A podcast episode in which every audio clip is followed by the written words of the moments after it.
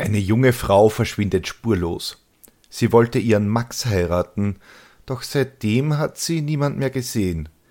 Ihre stark verweste Leiche wird in einem Holzhaufen gefunden. Was sich dann entfaltet, ist ein tödliches Dreieck aus Liebe, Sex und Sklaverei und die Frage, wie viele Demütigungen ein Mensch eigentlich ertragen kann.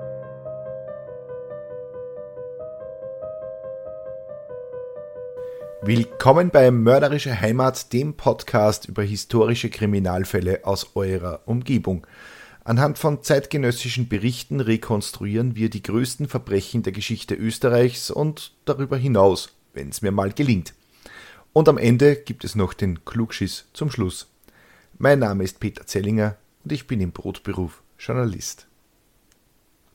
Heute geht es nach Salzburg, wo sich im Jahr 1947 ein tödlicher Eifersuchtsstreit abspielte, der eine Frau tot, die andere als nervliches Wrack zurückließ.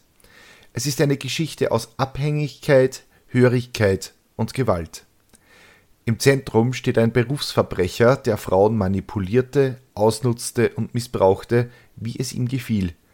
Aber am Ende ist es seine Geliebte und Sklavin, die ihm die wohlverdiente Strafe verschafft. Hedwig vom Schicksal gebeutelt. Hedwigs Leben ist voller Rückschläge und Zurückweisung. Schicksalsschläge ziehen sich wie ein roter Faden durch ihre Biografie. Hedwig wurde 1914 in Wien geboren. Ihr Vater war Betriebsleiter eines Sägewerks und verdiente gut, Jedoch verspielte er das ganze Einkommen der Familie in Monte Carlo. Er schickte Hedwigs Mutter arbeiten, sie war jetzt für die Versorgung der vier Kinder zuständig, während ihr Mann das Geld verprasste. Im Alter von 14 Jahren starb Hedwigs Mutter plötzlich und der überforderte Vater schickte das Mädchen fort. Sie solle als Haushaltshilfe und Kindermädchen am Land arbeiten. Doch Hedwig konnte das nicht ertragen. Sie riss immer wieder aus und kehrte nach Hause nach Wien zurück. Doch der Vater warf sie immer wieder aus dem Haus. Also blieb Hedwig nichts anderes übrig, als weiter als Hausmagd und Kindermädchen zu arbeiten. Im Alter von 15 Jahren verübte sie zwei Diebstähle an ihren Dienstgebern in Wien, woraufhin sie zwei Vorstrafen ausfasste. Im Alter von 15 Jahren versuchte sie erstmals sich umzubringen. Sie drehte den Gashahn auf und wollte sich selbst ersticken, doch das misslang. Sie wurde gefunden und ins Krankenhaus gebracht, bevor sie anschließend ihre Tätigkeit als Hausmädchen wieder aufnahm. Mit 19 lernte sie Alfred Pottesil kennen, mit dem sie sechs Jahre lang eine Beziehung führte und anschließend heiratete. 1934 kam ihr erstes Kind auf die Welt. Gemeinsam mit Alfred hatte Hedwig acht Kinder, wovon aber nur drei überlebten. 1940 wurde ihr Mann an die Front geschickt. Die beiden schickten sich Briefe und ihre Ehe litt im Gegensatz zu vielen anderen nicht unter dem Kriegsdienst ihres Mannes. Doch als sich das Kriegsende abzeichnete und die Sowjets auf Wien vorrückten, ergriff Hedwig mit ihren Kindern die Flucht. Das war damals nicht ungewöhnlich, und wer konnte, ging in den Westen, wo die Amerikaner und Briten anrückten. Man wollte einfach nicht den Sowjets in die Hände fallen. Außerdem war Hedwig da näher an ihrem Mann, denn der war mittlerweile in britische Kriegsgefangenschaft geraten. Hedwig landete im Hotel de l'Europe in Salzburg, das man damals als Flüchtlingsunterkunft, also zur Flüchtlingsunterkunft umgebaut hatte. In den Hotelzimmern wurden die Geflohenen zu Mehrt untergebracht. Und in der Enge des kleinen Zimmers fiel Hedwig ein Mann auf, der sie in ihren Bann zog. Der war nicht außergewöhnlich attraktiv oder besonders gut gebaut, aber er erregte ihre Aufmerksamkeit. Die beiden begannen zu flirten. Ich weiß nicht wieso, ich musste immer wieder zu ihm hinschauen, wird sie später sagen. Maximilian Wienerreuter heißt der Mann, er wurde gerade aus dem Konzentrationslager Oranienburg von den US-Truppen befreit. Er war dort politischer Gefangener. Jetzt arbeitet er als Buchhalter für die US-Militärregierung, erzählt der 33-Jährige. Hedwig ist auf den ersten Blick verliebt. Noch in der Enge des Hotelzimmers kommt es zu ersten Intimitäten zwischen den beiden. Hedwigs Ehemann erhält noch in der Kriegsgefangenschaft die Scheidungspapiere zugestellt. Hedwig will mit Maximilian zusammenleben. Sie könne ohne diesen Mann an ihrer Seite nicht mehr leben. Hedwigs Mann stimmt der Scheidung zu. Anfangs lief die Beziehung zwischen Hedwig und Max auch wirklich gut. Das Paar bezog eine Wohnung in der Bürgelsteingasse im Osten der Stadt Salzburg. Maximilian bekam eine Stelle als Buchhalter in der amerikanischen Militärverwaltung. Seine Geschichte vom politischen KZ-Insassen, der für seine Ideale sein Leben riskierte, öffnete ihm damals viele Türen. Später sollte Maxl, wie er genannt wurde, sogar für die US-Zensurbehörden arbeiten. Hedwig nimmt eine Stelle als Köchin in einem Nachtlokal an, und einige Monate lang schien es, als wäre das Glück perfekt. Doch heiraten will Maxl seine frisch geschiedene Hedwig nicht. Maxl der Göttergatte dass Maximilian Wienerreuter den Bund der Ehe mit Hedwig nicht eingehen möchte, ist eine Sache, die der 34-Jährigen komisch vorkommt. Aber warum ist ihr angebeteter Maxl eigentlich nie zu Hause, wenn sie spät nachts von der Arbeit heimkommt? Den Grund findet Hedwig bald heraus, denn Maxl ist darüber hinaus ein Schleichhändler. So, das muss ich jetzt kurz erklären. Ähm, nach dem Zweiten Weltkrieg brach die Lebensmittelversorgung in den großen Städten Deutschlands und Österreichs fast vollständig zusammen. Die Menschen waren auf alliierte Hilfen angewiesen, was gerade in der, in der sowjetisch besetzten Zone nicht gut funktionierte. Lebensmittel wurden rationiert und nur gegen Bezugsschein ausgegeben. Wer konnte, organisierte sich zusätzliche Lebensmittel am Schwarzmarkt denn die Bauern am Land weigerten sich häufig, ihre Lebensmittel zu den geringen Preisen an die Militärverwaltungen zu verkaufen, versteckten sie bei sich zu Hause und tauschten sie lieber gegen Schmuck und Wertgegenstände der hungernden Stadtbevölkerung ein. Dazu wurden eigene Hamsterfahrten organisiert. Städter zogen in Reisegruppen aufs Land, meistens mit Autobussen, um Nahrungsmittel von den Bauern einzutauschen und so wurden Lebensmittel im großen Stil geschmuggelt. Das ging so weit, dass in Wien sogar das Tragen von Rucksäcken verboten wurde, weil jeder so viele Lebensmittel transportierte, wie er nur irgendwie konnte. Und wer stellte den Kontakt zwischen den Bauern am Land und den hungrigen Städtern her und erhielt dafür eine stattliche Provision? Leute wie der Maxl. Nun muss man dazu sagen, dass Schleichhandel damals zwar verboten war, die Schwarzmarktbarone aber nicht unbedingt als Verbrecher betrachtet wurden, denn schließlich erfüllten sie eine wichtige Aufgabe, kann man sagen, die Städter mit Nahrung zu versorgen. Und Schleichhändler zu sein, das brachte sogar einen gewissen Status. Und, wann man dem, und wenn man dem Herrn Hofrat in der Stadtkanzlei ein saftiges Stück Speck organisierte, ja, dann war es halt auch leichter, einen offiziellen und legalen Job zu bekommen. Österreich eben. Aber zurück zu Hedwig und Maxl. Dass Maxl einen mehr oder weniger lukrativen Schwarzmarkthandel betrieb, damit konnte sie sich recht rasch abfinden. Doch eines Abends, da sollte sich die Stimmung ändern. Ich habe eine Frau drinnen, respektiere das und komme nicht rein, steht auf einem Zettel an der Schlafzimmertür, als Hedwig nach Hause kommt. Untermalt wird das Ganze von den Lauten des heftigen Liebesspiels im Schlafzimmer. Hedwig legt sich auf den Divan und weint sich in den Schlaf, während drinnen Maxl in Hedwigs Bett eine Unbekannte vögelt. Aber einmal ist kein Mal, oder?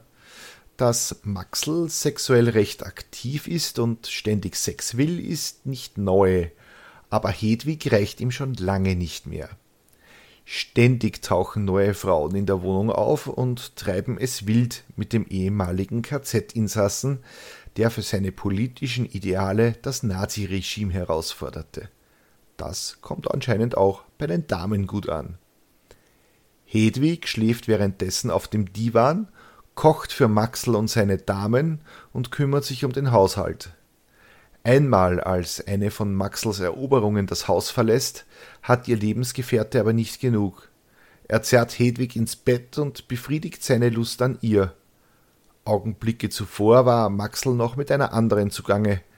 Das Bett ist sogar noch warm von ihr. Hedwigs Sohn, der achtjährige Peter, wird währenddessen aus der Wohnung geschmissen, die Tür hinter ihm versperrt. Zwölf bis fünfzehn verschiedene Frauen gingen in der Wohnung ein und aus. Hedwig fühlt sich, und das wahrscheinlich nicht zu Unrecht, wie die Sklavin von Max. Sie ist am Ende. Einmal vertraut sie sich einer gewissen Julie, einer Geliebten von Maximilian an. Sie zeigt Julie ihre blauen Flecken und berichtet ihr, Max habe sie geschlagen, als sie ihn auf seine Affären ansprach.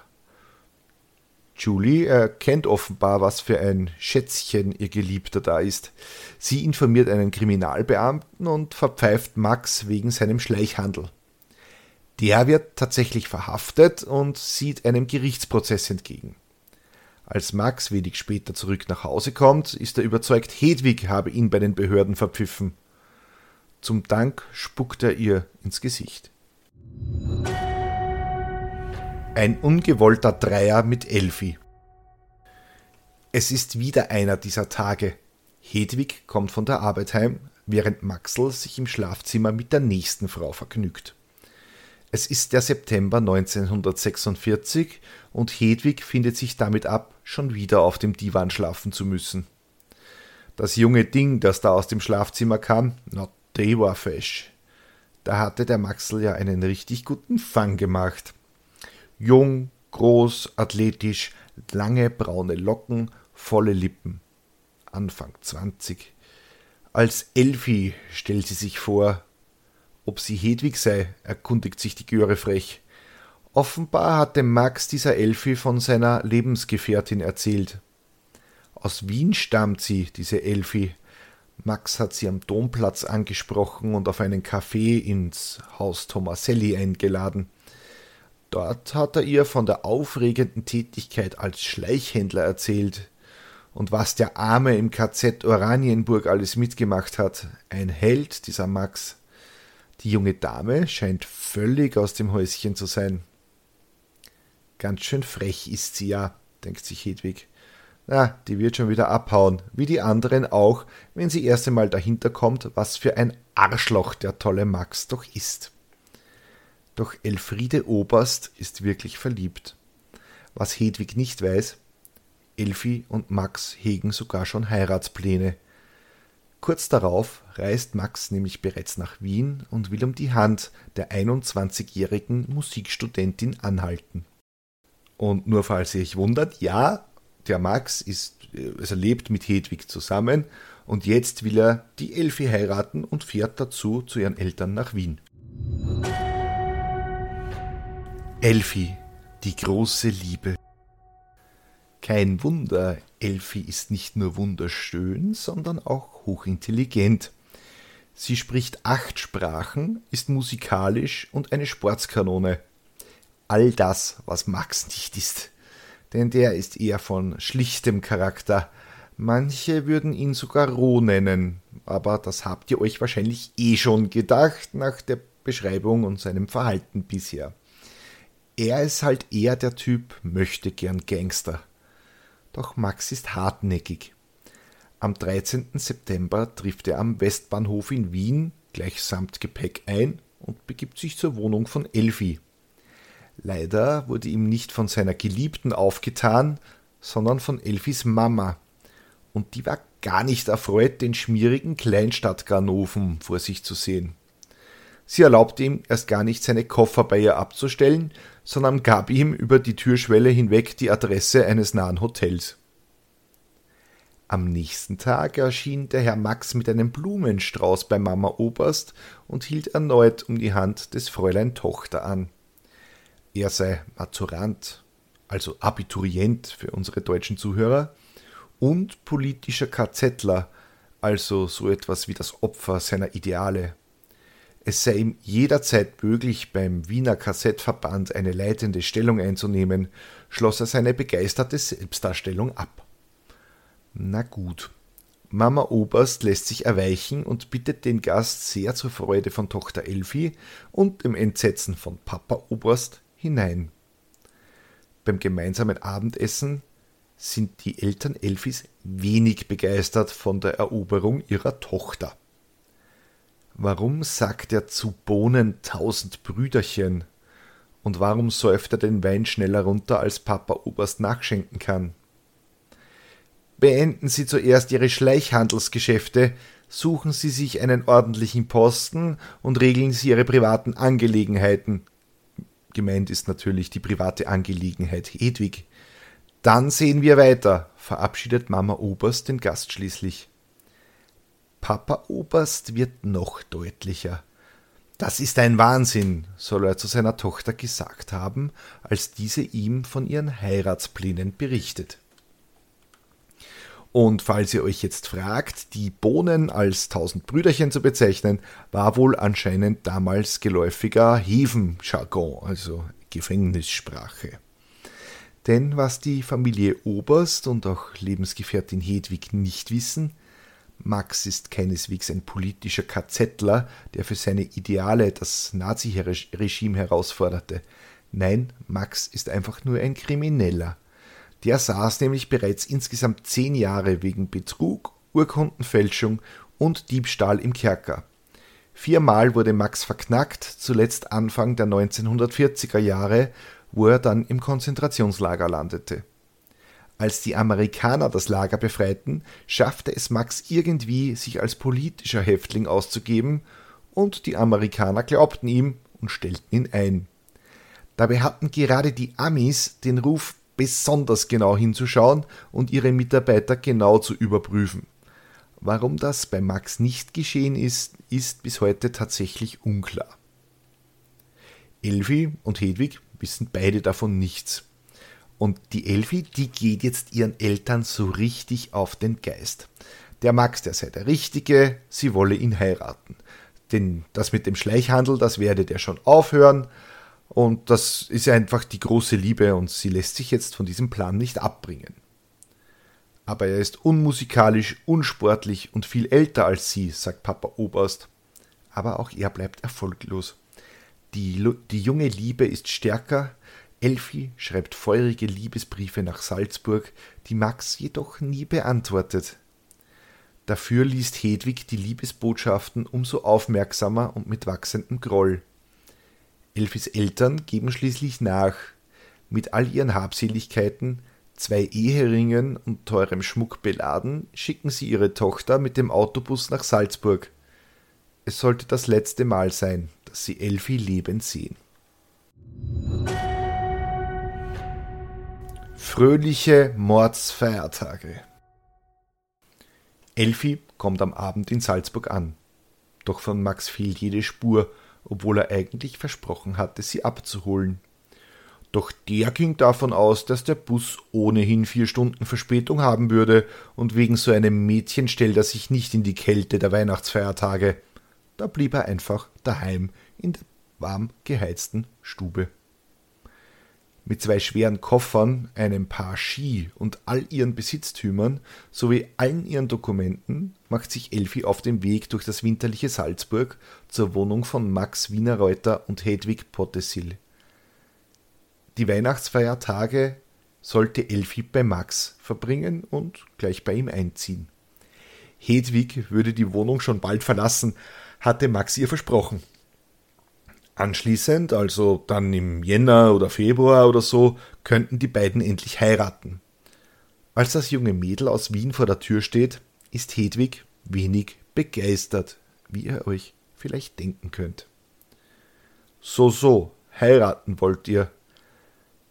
Mir ist das egal. Ihr könnt machen, was ihr wollt, aber los werdet ihr mich bestimmt nicht, sagt Hedwig, als Elfi die gemeinsame Wohnung bezieht worauf das süße Wiener Mädel antwortete Du wirst schon sehen, wie du rausfliegst, wenn wir erst einmal verheiratet sind. Das fröhliche Weihnachtsfest könnt ihr euch sicher lebhaft vorstellen. Immer wieder gerieten sich die beiden Frauen in die Haare. Es war der 31. Jänner 1947, als es wieder einmal soweit war. Hedwig und Elfi schreien einander an. Dann nimmt Hedwig ein Holzscheit, holt aus und wirft es auf die junge Studentin. Die wird zuerst an der Brust und dann am Fuß getroffen. Das macht die Elfi so richtig wütend. Die junge, sportliche Frau stürzt sich auf die zierliche Hedwig. Eine wüste Rauferei entspinnt sich. Beide gehen zu Boden. Elfi bekommt die Oberhand, sie kniet auf Hedwig. Da hört Hedwig plötzlich einen Knacks. Es war das Begleitgeräusch einer zerberstenden Schädeldecke. Elfi blutet aus den Augen, den Ohren und der Nase. Sie sinkt auf dem Divan zusammen. Dem Divan, auf dem Hedwig immer schlafen musste, wenn ihr Geliebter und ihre Nebenbuhlerin es im Schlafzimmer trieben. Hinter Elfi steht Max. Er hat ein Holzscheit in den Händen, mit dem er Elfi auf den Kopf geschlagen hatte. Noch zweimal schlägt er auf den Schädel der 21-Jährigen ein. Doch Elfi stirbt nicht. Hedwig will davonläufen, doch Max hält sie zurück. Hol mir einen Fetzen, sagt er. Hedwig tut, wie ihr befohlen. Max beginnt die junge Frau zu erdrosseln, die röchelnd und blutend auf dem Divan liegt. Er würgt Elfi, bis sie sich nicht mehr rührt. Der Todeskampf dauert mehrere Minuten. Die Leiche im Keller. Hilf mir, sie wegzuschaffen, sagt Max. Gemeinsam mit Hedwig wickelt er Elfis Leiche in ein Bettzeug und sie schleifen den Körper in den Keller. Dort stopfen sie den noch warmen Leib in eine Kiste. Hedwig muss die Wohnung von all dem Blut putzen, während Max einen Plan ausheckt. Du sagst, du hättest sie erschlagen, befiehlt Max seiner Lebensgefährtin. Als Frau kriegst du eine mildere Strafe. Und das muss man jetzt auch kurz erklären. Ähm, tatsächlich bekamen Frauen tendenziell mildere Strafen, weil man sie, und das haben wir kurz bei Martha Marek schon besprochen, weil man sie nicht so schnell hinrichtet. Ähm, damals gab es in Österreich noch die Todesstrafe die wurde bei Frauen aber üblicherweise ausgesetzt. Und die Hedwig, die willigt ein. Doch es ist gar nicht nötig, sich eine Geschichte zu überlegen, denn der Mord an Elfi wird nicht entdeckt. Max schickt ein Telegramm an Elfis Eltern. Sie sei in Salzburg angekommen, sie solle keine weiteren Nachrichten erwarten. Sie gehen jetzt auf eine Reise, Gruß und Kuss. Der Stil lässt Mama Oberst ratlos zurück, aber dennoch fällt ihr ein Stein vom Herzen, hatte Elfi doch versprochen, ihrer besorgten Mutter täglich zu schreiben. Hedwig, der kleine Peter und Max unternehmen einige Tage nach dem Mord eine Wallfahrt. Max steckt einen großen Geldbetrag in den Opferstock, weil das alles so gut ausgegangen ist. Hedwig und Max sind sich sicher, nicht entdeckt zu werden. Sie fühlen sich sogar so sicher, dass sie die Kleidung der Toten tragen. Hedwig trägt Elfis Strümpfe, während, sich mit, während sie sich mit Max beim Tragen des Halstuches von Elfi abwechselt. Max lässt Hedwig noch ein Telegramm an Elfis Mutter schicken. Der lapidare Inhalt Sei ohne Sorge, alles mündlich, Gruß und Kuss. Mehrere Wochen liegt die Leiche Elfis in der Kiste im Keller. Der Hund einer Nachbarin, ein kleiner Terrier namens Foxel, wird langsam aufdringlich. Immer wieder schnüffelt und kratzt er an der Kiste, aus der sich langsam aber sicher Verwesungsgeruch breit macht. Eine Lösung muss her, also schickt Max den kleinen Peter los. Er soll die Nachbarin fragen, ob er sich Hund Foxel zum Spielen ausleihen darf doch die Nachbarin lehnt ab. Und damit dürfte sie ihrem Hund das Leben gerettet haben, denn tatsächlich dürfte Max den kleinen Peter vorgeschickt haben, um den Hund verschwinden zu lassen. Sympathischer Kerl, nicht wahr? Also muss ein anderer Plan her. Max will die Leiche in die Salzach werfen, doch die führt gerade zu wenig Wasser. Außerdem kommt da noch hinzu, dass er sich von dem mittlerweile verwesenden Fleisch einfach ekelt. Also schickt er Hedwig los. Sie soll den Schmuck von Elfi gegen Brennholz eintauschen. Während diese bei einer Arbeitskollegin das Holz organisiert, holt Max die Leiche aus der Kiste. Und weil ihm so von der bereits von Ratten zerfressenen Toten ekelt, tritt er den Körper einfach in eine Ecke des Kellers. Hedwig muss anschließend das Holz um den Leichnam herum aufschlichten, was sie bereitwillig tut. Sie wird sich später sogar noch freuen, als sie Max stolz den fein geschlichteten Holzstoß zeigt. Schau, Maxel, wie schön ich das gemacht habe. Darauf antwortet er, Murli, du bist doch eine tüchtige Frau. Doch damit sind Hedwig und Max nicht in Sicherheit. Es ist Anfang Februar, als Max einen Brief an Mama Oberst schickt. Elfriede habe ihn verlassen, sie treibe sich nur noch in der Nacht in den Gaststätten und Bars Salzburg herum, verbringe jede Nacht bei einem anderen Mann. Deshalb sei er gezwungen, die angekündigte Vermählung zu lösen, schreibt er. Tatsächlich kommt daraufhin auch ein Paket mit Dokumenten bei den Obersts in Wien an. Es sind Elfriedes Unterlagen, die sie eigentlich für die Hochzeit gebraucht hätte, die jetzt vom Standesamt zurückgeschickt wurden, da die Hochzeit nicht stattgefunden hat. Aber warum schickt das Standesamt die Dokumente nach Wien und nicht direkt an Elfi in Salzburg? Nun, ihr könnt euch das sicher schon denken. Elfi war für das Standesamt nicht auffindbar und deshalb haben sie die Dokumente an die letzte bekannte Adresse zu ihren Eltern nach Wien geschickt. Auf diesen Schluss kommt auch Mama Oberst, die jetzt genug hat und zur Polizei geht. Dort war sie zwar schon einmal, aber die Beamten weigerten sich, eine Vermisstenanzeige aufzunehmen. Die gute Elfi treibe sich wahrscheinlich in den Bars herum und sei mit einem feschen Mann zum Skifahren gegangen, sagte man Mama Oberst. So sind die jungen Leute halt, die kommt bald wieder. Aber Mama Oberst hat da schon den richtigen Instinkt. Und jetzt legt sie einen Auftritt bei der Polizei hin, der sich gewaschen hat. Endlich wird Elfi als vermisst gemeldet. Doch dauert es immer noch bis zum 14. März, bis diese Vermisstenanzeige in Salzburg eintrifft. Denn das Dokument landet auf Dutzenden Schreibtischen zur Unterschrift und dort bleibt es dann auch meistens einige Zeit liegen. Willkommen in Österreich. Erst am 5. April erscheint der Suchaufruf im Salzburger Tagblatt. Elfi ist da schon über drei Monate tot. Sehr effiziente Polizeiarbeit wieder einmal. Aber immerhin laufen jetzt die Ermittlungen. Die Polizeibeamten fragen am Salzburger Hauptpostamt nach, wer denn das letzte Telegramm abgesendet hätte. Das war nicht Elfi, sondern eine gewisse Hedwig Pottesil, ebenfalls aus Wien, hatte es aufgegeben.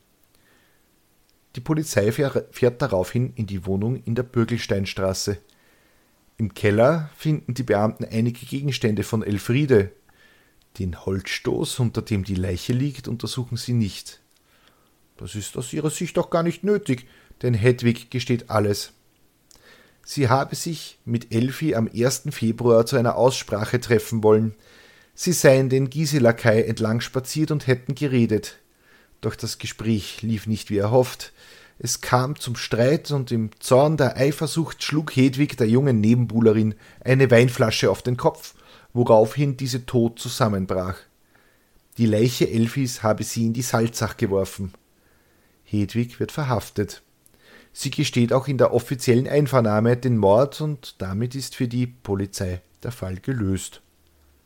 Was die natürlich nicht wissen, also die Polizei, dass Max ihr diese Version der Geschichte eingetrichtert hat. Sie wollte sich für ihn hängen lassen.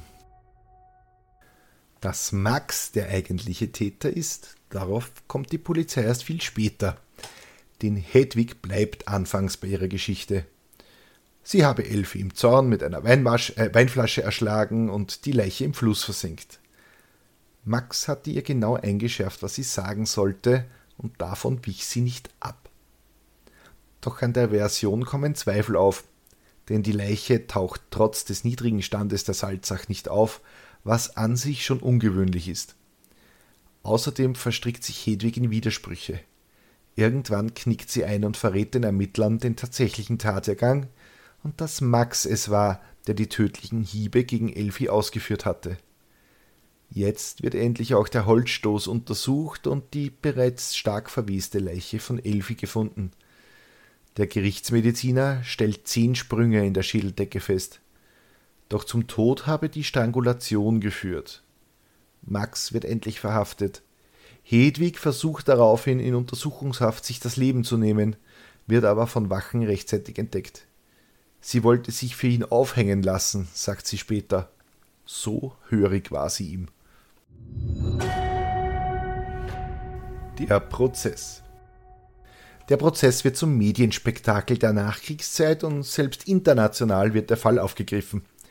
Hedwig ist nervlich am Ende. Sie bricht vor Gericht immer wieder zusammen, muss ins Krankenhaus gebracht werden. Manche Einvernahmen übersteht sie nur unter Einfluss starker Drogen, was nach heutiger Sicht ja auch höchst professionell erscheint.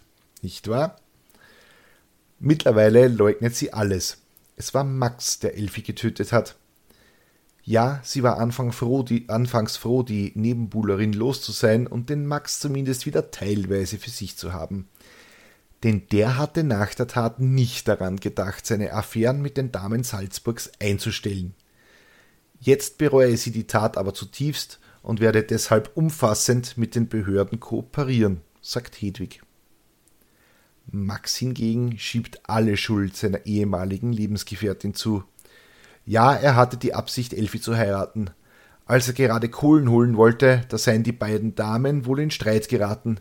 Als er wiederkam, war Elfi verschwunden. Hedwig habe die Leiche wohl selbst in den Keller gezerrt, dort Holz aufgestapelt. Nein, ihm sei das alles nicht komisch vorgekommen, dass die Oberst plötzlich verschwunden war. Seine Lebensgefährtin nennt er nur die Bottesil. Ob er Hedwig denn geliebt hätte? Nein, Abgesehen davon, dass sie gut kochen konnte, hatte die Pottesil keinerlei Qualitäten, sagte er über Hedwig. Die Oberst, die habe ich lieber mögen. Ein sympathischer Kerl. Das Salzburger Tagblatt schreibt Es entrollt sich ein Bild, das in seiner Tragik unbeschreiblich ist. Hier gewinnt man eine Vorstellung von dem Kampf der drei Menschen untereinander und gegeneinander. Da in der kleinen Schlafkammer hat das Opfer seinen Besuch im Dezember geschlafen. In der winzigen Küche schlief die angeklagte Pottesil mit ihrem kleinen Sohn Peter, und im Türrahmen, mit dem Kopfende zur Küche bei der Angeklagten, mit den Füßen bei der Braut im Schlafzimmer, lag der Mann, bis es schließlich bei Elfriede Oberst, bis er schließlich bei Elfriede Oberst schlief. Nebenan die Lebensgefährtin, die alles ertragen musste. Unvorstellbar, was sich in ihrem Innern zutrug. Die Verhandlung wird am Tatort fortgesetzt. Dort werden Kratzer und Blutspuren festgestellt. Zitat Es ist sonderbar, dass diese Feststellungen erst jetzt getroffen werden, nachdem man schließlich für diese elementaren Grundlagen eines Mordprozesses ein und ein halbes Jahr Zeit hatte. Auch interessiert man sich erst jetzt für den Anzug, den der Angeklagte zur Tatzeit trug. Von diesem findet man vermodert und verfault nur die Hose wieder einmal Top-Polizeiarbeit. Die haben nicht einmal den Tatort gesichert. Wieder kommt es zum Streit zwischen Hedwig und Maxl. Maxl, sag es doch! Ich war nicht da, ich weiß nichts, sagt er. Ich kann nur die Wahrheit sagen. Maxl bleibt nämlich dabei. Hedwig war es.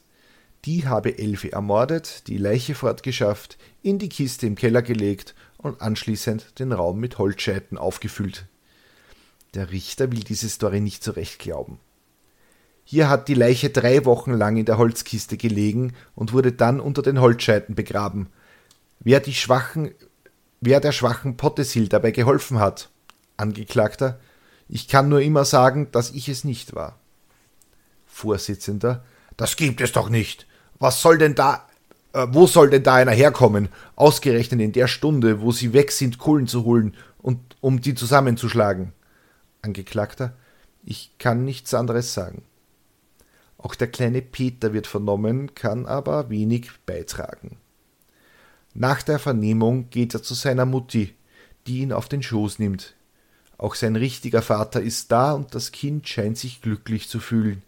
für kurze Momente mit seinen Eltern, die sich in freundschaftlicher Weise unterhalten, zusammen zu sein. Zitat Ende. Der Prozess erstreckt sich über eineinhalb Jahre. Das dauert deshalb so lange, weil man ein psychiatrisches Gutachten über Hedwig anfertigen lässt. Die unter Anführungszeichen Experten sollen bewerten, wie sehr die sexuelle Hörigkeit von Hedwig gegenüber Max ihre Wahrnehmung getrübt hat. Und ja, das sind, also, und nein, das sind nicht meine Worte. Das äh, war tatsächlich damals so, dass man die sexuelle Hörigkeit überprüfen wollte. Zitat aus den Salzburger Nachrichten. Hedwig Pottesil zählt zu den antisozial, antiethisch eingestellten Menschen. Sie neigt zur Theatralik und bewusster Verlogenheit. Aus dem geregelten Leben, das sie mit ihrem Manne führte und wodurch ihre schlechten Eigenschaften in den Hintergrund gerückt wurden, rissen sie die stürmischen Ereignisse des Jahres 1945 und warfen sie aus der Bahn. Es ist keineswegs zu behaupten, dass sie die willenlose Sklavin Wiener Reuters war und sie ihm gegenüber in einem Verhältnis restloser Hörigkeit stand. Abschließend wird Pottesil als eine ethisch defekte Hysterikerin bezeichnet. Naja, da könnt ihr euch ja jetzt selbst ein Bild von der Qualität dieser Gutachten machen. Wahrscheinlich war die ähnlich sinnvoll wie die ganze Polizeiarbeit davor. In dem Gutachten wird Wiener Reuter, also Maxl, als der Typus des antisozialen, antiethischen Defektmenschen bezeichnet. Er neigt zu Gewalttätigkeiten und ist stark reizbar. Ethische Hemmungen fallen auch bei Gewalttaten bei ihm weg. Ein weiteres Gutachten, das ein bisschen seriöser zu sein scheint, belegt, dass Hedwig viel zu schwach sei, um die deutlich kräftigere Elfi mit einem Holzscheit außer Gefecht zu setzen oder gar umzubringen. Das Gericht glaubt schließlich Elfis Version der Ereignisse. Sie wird zu milden drei Jahren Kerker verurteilt.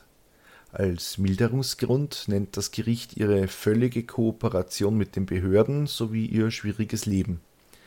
Bei der Urteilsverkündung war Hedwig so schwach, dass sie in den Gerichtssaal getragen werden musste. Eine Krankenschwester verabreichte ihr mehrmals Beruhigungsmittel. Ein anwesender Arzt befürchtete gar, dass Hedwig aufgrund der Aufregung in Lebensgefahr schweben könnte, worauf sie aus dem Saal getragen wurde und das Urteil über Max gar nicht mehr mitbekam. Keine Milderungsgründe für Max. Er wird zu lebenslangem Kerker verurteilt. Es wurde nur deshalb nicht die Todesstrafe verhängt, weil man Max eine gewisse heftige Gefühlsregung zugestand. Was aber noch fehlt, ist äh, das Motiv zu diesem Mord. Denn das konnte das Gericht auch nicht klären. Geld dürfte es nicht gewesen sein, denn Elfi besaß zwar einige Wertgegenstände, war aber nicht reich. Ob Max je zu echter Liebe fähig war, lässt sich heute auch nicht mehr klären. Hedwig wird in einem späteren Verfahren sogar aussagen, dass sie mittlerweile glaube, Max hätte eigentlich sie erschlagen wollen und im Handgemenge versehentlich Elfi erwischt. Klugschiss zum Schluss. Hysterie. Vielleicht ist es euch ja aufgefallen, dass man in unserem Fall tatsächlich in der Mitte des 20. Jahrhunderts noch den Begriff Hysterie verwendete. Die gilt ja als die älteste beobachtete psychische Störung und ist eigentlich eine völlig ausgedachte Krankheit. In der Antike ging man davon aus, dass die Gebärmutter ein Lebewesen sei, das im Körper der Frau herumwandere, wenn es nicht regelmäßig mit Sperma gefüttert wird. Und das würde dann auf andere Organe und im schlimmsten Fall auf das Gehirn der Frau drücken. Oder, wie man bei uns sagen würde, die Weiberleid sind alle deppert. Erst im Jahr 1682 kam man von dieser Theorie ab.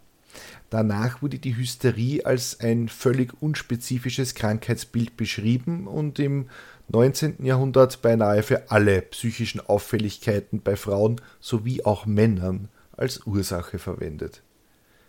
Behandlungsmethoden waren Exorzismen, Einatmen des Geruchs von verbrannten Männer- oder Ziegenbockhahn bis zu Stromstößen oder der Ovarienpresse des berühmten Pariser Psychiaters Jean-Martin Charcot. Dabei handelt es sich um eine Art Ledersattel, in den die Patientin hineingehoben wurde. Die Presse wurde an ihrem Unterleib befestigt und die Hysterie aus dem Körper gedrückt. Sein berühmtester Schüler war übrigens Sigmund Freud. Erst in den 1980er Jahren wurde der Begriff aus der Flachliteratur gestrichen. Heute spricht man eher von einer histrionischen Persönlichkeitsstörung. Dennoch ist der Begriff Hysterie auch heute noch gebräuchlich und wird in der Psychoanalyse bis heute verwendet. Und die Psychoanalytiker wundern sich, warum sie keiner so recht ernst nimmt. Naja. Wenn euch die Folge gefallen hat, könnt ihr mir auf steadyhq.com slash mörderisch einen Euro in den Hut werfen. Wenn ihr dort den Newsletter abonniert, bekommt ihr noch Bonusmaterial zu den Fällen und diesmal sind es Fotos der Angeklagten und Fotos vom Tatort selbst, beziehungsweise kann ich euch auch noch eine dieser legendären Ovarienpressen mit hineinstecken. Oh, das war jetzt das falsche Wort, aber ihr wisst, was ich meine. Wenn ihr mir Feedback geben möchtet, dann schreibt mir bitte einfach ein Mail an mörderischeheimat.gmail.com oder ihr schreibt mir auf Twitter at pzellinger. Die nächste Folge erscheint am kommenden Samstag auf Spotify, Amazon, Apple, TuneIn, iHeartRadio, Podvine und Player FM. Vielen Dank fürs Zuhören und bis nächste Woche.